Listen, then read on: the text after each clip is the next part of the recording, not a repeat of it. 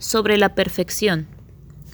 Alégrate siempre de la más pequeña mejora, que la meta a alcanzar sea la perfección, pero alégrate de los más pequeños progresos cotidianos hacia la perfección. El exceso de ambición puede resultar destructivo para un progreso sostenible. En última instancia, la perfección radica solo en Dios. ¿Cuál es, pues, el valor de la perfección si solo puede hallarse en Dios? Somos criaturas que pueden soñar con la perfección y ese sueño inspira a mejorar. Ese sueño impulsa el esfuerzo necesario para la transformación. La perfección crea interés en el arte y en la vida. El instinto que nos empuja hacia el sueño de perfección es realmente un deseo para alcanzar a Dios. A veces nuestro cuerpo está dispuesto, pero nuestra mente es débil y dice, no tengo tiempo, u olvídalo que no vale la pena esforzarse, a veces nuestra mente está dispuesta, pero el cuerpo se muestra débil y dice, estoy demasiado cansado para tanta cosa.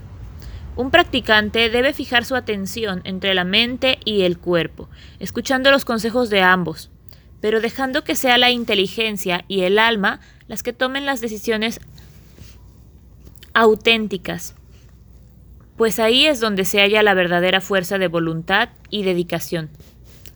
Haz hasta donde tu capacidad te permita, pero esfuérzate siempre en ampliar esa capacidad. Hoy inténtalo 10 minutos, unos días después 12 minutos. Domina hasta ahí y luego vuelve a extender. Es mejor hacer una buena postura al mínimo que una mala postura al máximo. No digas que te has decepcionado de ti mismo.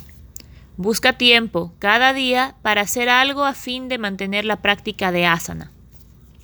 A veces tanto el cuerpo como la mente ceden ante la fuerza de voluntad y otras ocasiones se rebelan. Padeces un problema que te dificulta la práctica, una rodilla mal, una espalda rígida. ¿Ese es tu problema? Aprende a tratar con él y cómo nutrirlo como un hijo, tal como harías con un hijo que tuviese un problema y que necesitase amor y atención en grandes dosis. Tampoco han de importarte los fracasos. Los fracasos en la vida le llevan a uno hacia la determinación y a tomarse todo con filosofía. Permanece desapegado. Si aparecen al fin de al cabo problemas y se van en 20 años o se van mañana, todo es fenomenal, todo está bien como está. No tengas miedo, no te apegues al cuerpo, aunque aparezca el miedo, acéptalo y haya el valor para lidiar con él. Cuando experimentes miedo, debes practicar sin apego al cuerpo, pensando en ello de manera objetiva como una oportunidad para llevar a cabo un trabajo creativo. Cuando no hay miedo, puedes tratar al cuerpo de modo más subjetivo, como una parte de ti mismo, que no obstante requiere práctica y cultivo. La práctica prolongada e ininterrumpida de asana y pranayama, realizada con perfección consciente, crea una sólida base y conduce al éxito. El joven, el viejo, el anciano, incluso el enfermo y el achacoso obtienen perfección en el yoga mediante la práctica constante. El éxito le llega a quien practica. El éxito no se obtiene leyendo libros sagrados.